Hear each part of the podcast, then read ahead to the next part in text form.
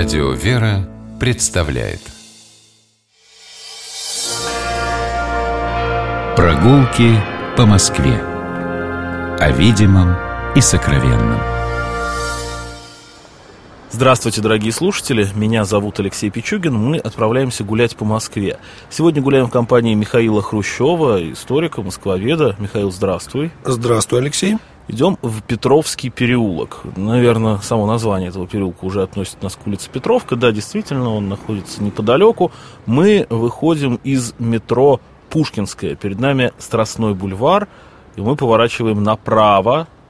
А, и первый поворот направо, улица Большая Дмитровка. Мы идем по ней до первого поворота налево. И это будет Петровский переулок. Петровский переулок. Небольшой переулочек между Большой Дмитровкой и Петровкой. Очень симпатичный, очень московский, с очень московским названием. Но следует сразу сказать, что называется Петровским он совсем недавно. А, всего лишь после революции он так начал называться. И э, с 1994 года заново. Улица Москвина. Да. Хлебный, Богословский. Да. А, историческое название переулка Хлебный ну, таких хлебных переулков две или три штуки в Москве было. Потом он назывался Богословским, по церкви Григория Богослова, не сохранившийся. А э, с 20-х годов носил название Петровский переулок до самого 1946 года, когда его переименовали в честь актера Москвина. В 1994 году ему было возвращено одно из исторических названий. Такая вот сложная история. Переулок достаточно короткий, но очень насыщенный историческими постройками. На углу Большой Дмитровки и Петровского переулка стоит доходный дом, очень красивый, 1893 э, года постройки. Это доходный дом церкви Григория Богослова. Построена, которая находится которая находилась, находилась да, во находилась. дворе это, собственно, этого дома. Там сейчас сквер такой необычный для центра Москвы. Сквер, вот он. Да, ну, как раз на месте, месте церкви. церкви угу. Да. Прискорбная история. А, церковь Григория Богослова известна с начала 17 века и а, неоднократно перестраивалась. В 1870-е годы ее полностью разобрали, собрали заново, уже в более таком современном виде. И церковь была достаточно популярная, и приход был богатый. Более того, у этого прихода было целых два доходных дома, слева и справа от церкви, оба они сохранились. А вот сама церковь в 1931 году была разобрана. На ее месте предполагалось построить здание, э, э, здание Треста, который должен был заниматься распространением газет. Но как-то это не сложилось, и до сих пор на этом месте такой скверик. Э, дом, который слева, как я уже говорил, построил на углу Большой Дмитровки и Петровского архитектор Кекушев.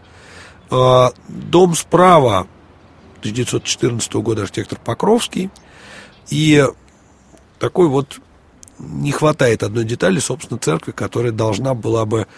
Ну, завершить какой-то архитектурный облик этого переулка, да. так скажем.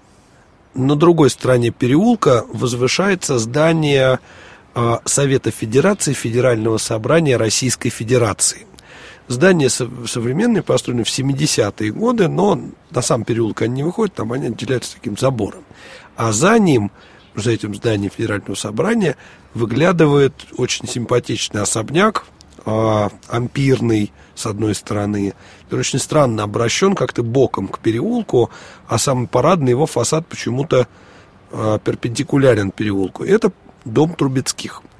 И здесь нужно несколько слов, наверное, сказать, что когда-то этот дом постоянно менял хозяев в 17 веке, например.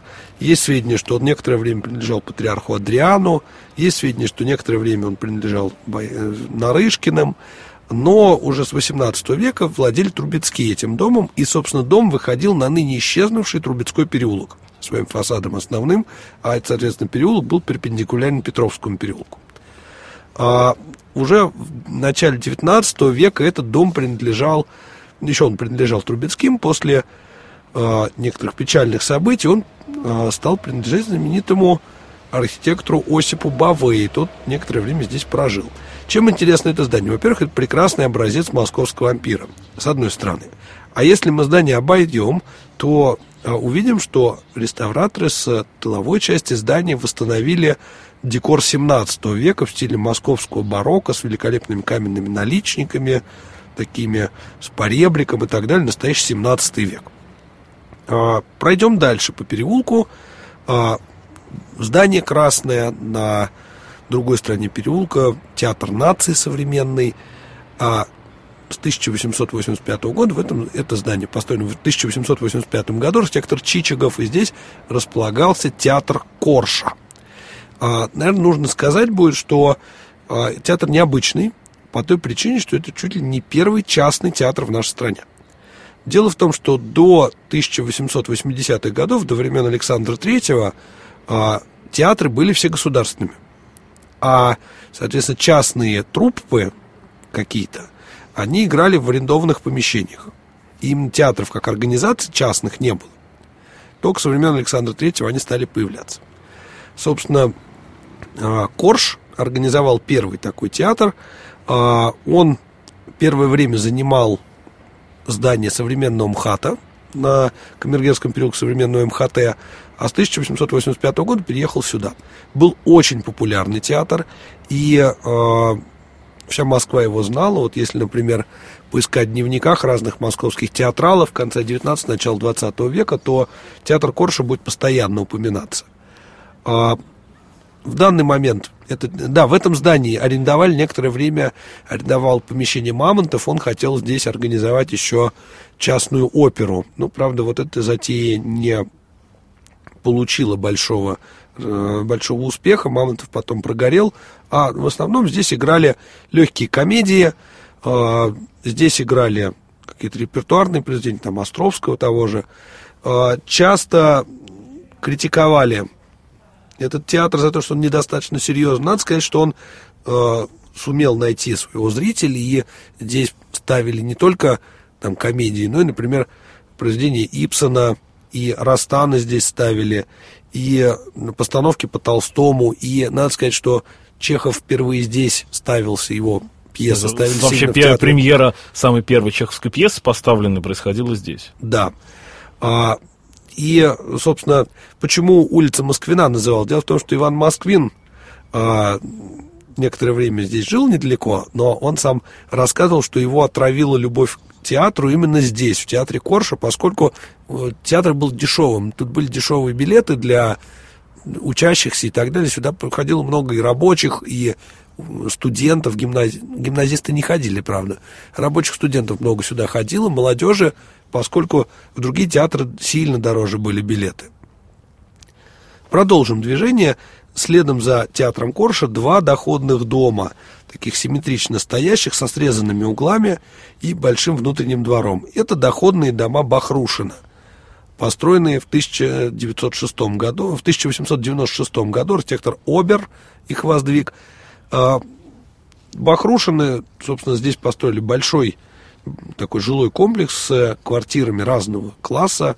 Тут были большие билетажные квартиры и такие небольшие комнаты для малообеспеченных граждан. Здесь, в этих домах, проживали самые разные деятели. Ну, например, Есенин здесь жил некоторое время, и даже мемориальная доска на стене одного из этих домов висит, что здесь проживал Есенин. Здесь отдельно от Есенина, независимо проживал еще и Марингов, с которым Есенин много Э, общался и который написал одну из биографий Есенина, роман «Без вранья».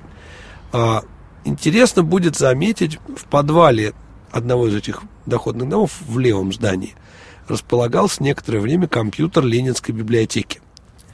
Мне рассказывали такую историю, что в 70-е годы компьютер Ленинской библиотеки занимал большие пространства в подвале этого дома, несколько комнат, был новый венгерский компьютер, ламповый, который... Теплый теплый, да, он грелся несколько там, там минут 15.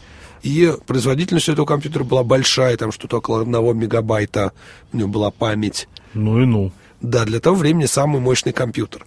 И была неприятная история, как там потекла канализация, и все, в общем, компьютеризация Ленинки в один момент закончилась. Давайте лучше посмотрим на другую сторону переулка. Симпатичное модерновое зеленое здание, особняк Терентьева – построен архитектором Ивановым Шитцем в 1900 году. А, в советское время это здание в стиле модерн был надстроен, и поэтому современный его вид отличается от задуманного архитектором. Но оно так не сильно надстроено, довольно аккуратно. Да, достаточно аккуратно, но все же то есть, здание было пониже, это был особняк, все-таки не такой высокий дом. И за этим зданием, вот если мы чуть пройдем, будет проулочек, по которому мы можем пройти во внутренний двор, где прячется школа номер 2050. Вот не далее, как сегодня я там был, и видел очень интересные там экспозиции. Дело в том, что э, театральные окрестности, и здесь учились многие дети театралов, и э, здесь, например, учился Миронов. Андрей, Какой Миро- Андрей? Андрей Миронов учился в этой школе в 49-й, тогда она была.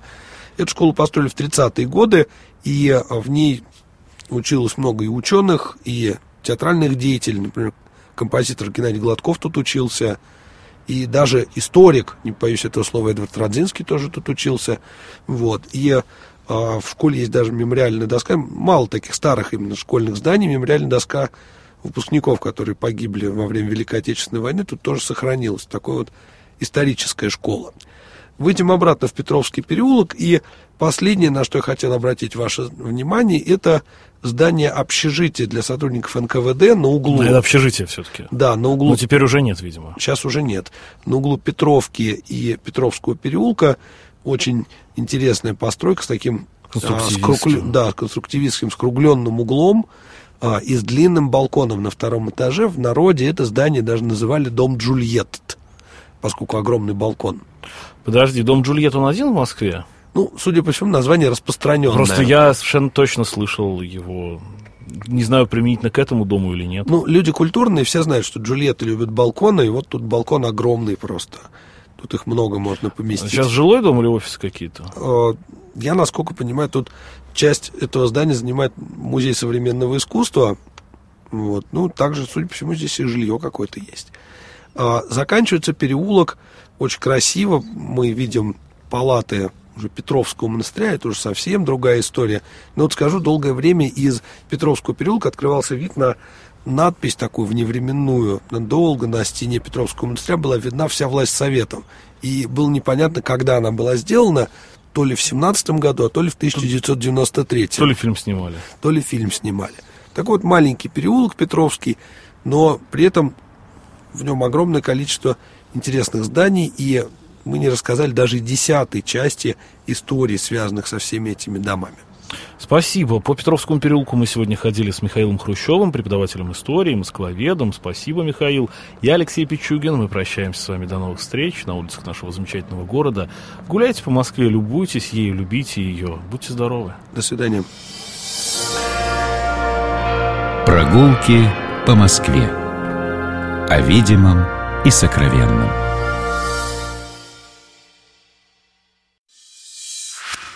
Программа «Прогулки по Москве» произведена при поддержке Комитета общественных связей правительства Москвы.